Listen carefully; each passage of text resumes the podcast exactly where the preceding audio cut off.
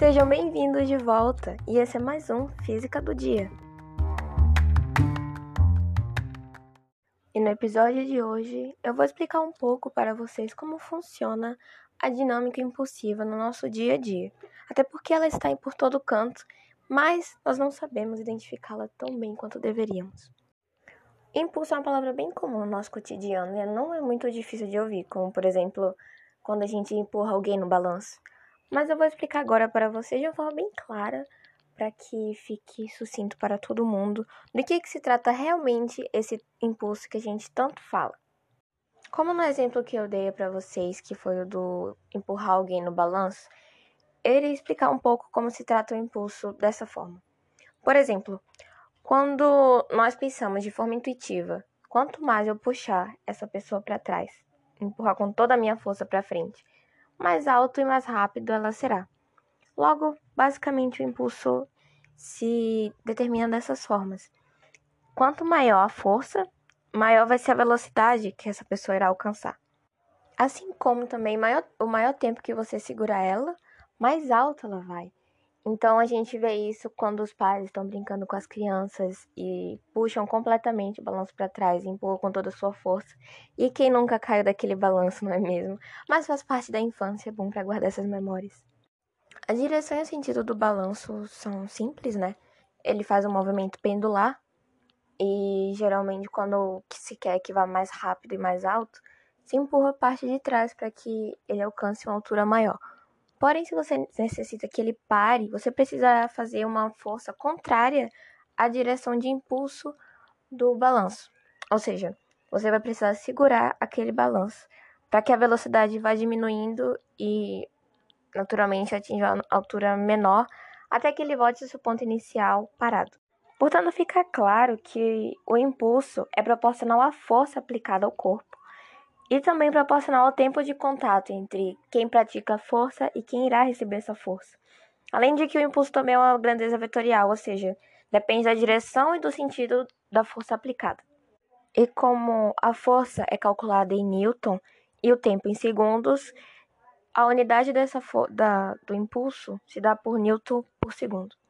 E ainda nesse exemplo do balanço, nós ainda temos outra grandeza que se faz presente, que é a quantidade de movimento que ela basicamente segue a primeira lei de Newton, que é a lei da inércia, que um corpo em movimento ele vai permanecer em movimento até que uma força contrária ocorra sobre ele, para que ele possa parar.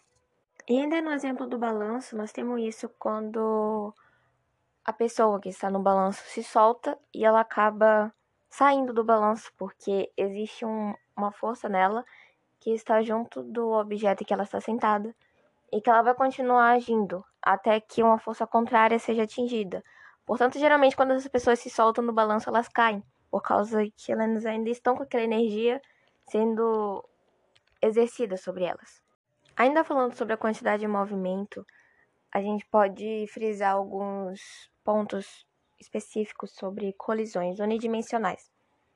Darei aqui exemplos de três tipos de colisões, que são elas a perfeitamente elástica, a perfeitamente inelástica e a parcialmente elástica.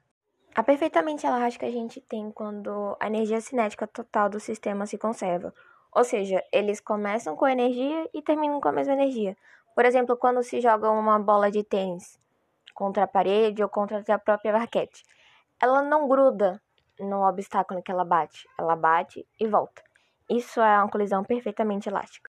Já na colisão perfeitamente inelástica, a gente tem que a energia cinética inicial não vai ser a mesma que a final. A final vai ser menor do que a inicial. Portanto, não há conservação de, dessa energia. E, por exemplo, quando os carros colidem, eles não vão conseguir se separar, porque a dissipação de energia foi a máxima possível. Ou seja, esses corpos vão sair juntos após a colisão. Já a colisão parcialmente elástica é uma junção da perfeitamente elástica e da inelástica, já que a dissipação da energia cinética do sistema, né, após a colisão, vai ser meio que meio a meio. Vai se dissipar, porém apenas parte dela. Os corpos ainda conseguem se separar após essa colisão.